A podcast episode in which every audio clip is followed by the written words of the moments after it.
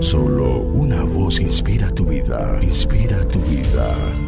Una voz de los cielos, con el pastor Juan Carlos Mayorga. Bienvenidos.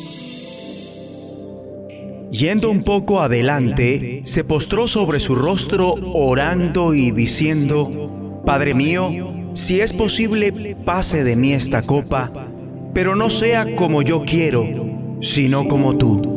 Mateo capítulo 26, versículo 39. Necesitamos orar. Mi amigo y amiga, pese a que Dios lo conoce todo, lo gobierna todo, lo anticipa todo y no cambia, quiere que oremos. Necesitamos orar. Dios realiza todo con un propósito. Dios es un Dios de propósitos y todo lo que Él ha creado en este mundo, incluyendo hombres y mujeres, ha sido creado para cumplir sus propósitos. Fuimos creados para cumplir sus propósitos. Dios creó a la humanidad con un propósito y es proyectar su naturaleza y temperamento. Fuimos creados con un propósito, ser como Él, teniendo su imagen y semejanza. Esto quiere decir que fuimos creados a fin de proyectar tanto su carácter y genio. Esa debería ser la médula de nuestro ser. Ahora bien, el motivo personal de Dios para crear la raza humana fue instaurar una relación de amor recíproco con ella.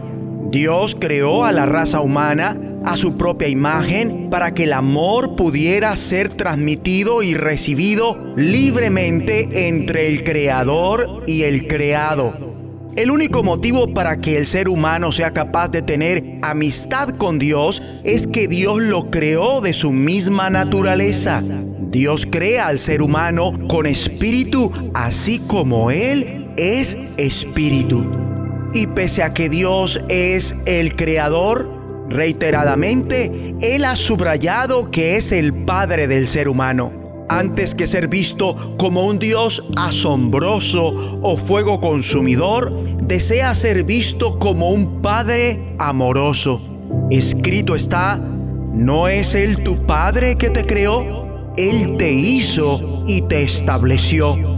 Porque como el Padre se compadece de los hijos, se compadece Jehová de los que le temen. El ser humano fue creado de la naturaleza de Dios, aun cuando continuamente depende de Él como su fuente. Así que pese a que al hombre le gusta creer que es autónomo, en realidad no lo somos. No somos capaces de proyectar la imagen y semejanza de Dios sin establecer antes una relación con Él. El plan es que proyectemos la esencia de Dios dentro del marco de estar conectados siempre con Él en amistad. Escrito está, el que permanece en amor, permanece en Dios y Dios en Él. Así que cierto es que ninguna persona tendrá en verdad satisfacción con la vida hasta que él o ella amen a Dios. Dios tiene que ocupar el primer lugar en nuestras vidas porque fuimos destinados para encontrar realización y sentido en Él.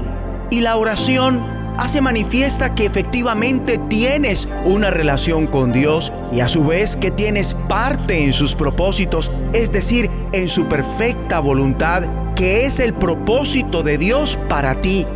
Cada vez que oras, exteriorizas que estás unido a Dios y tienes una relación de amor con Él. Acompáñame en oración.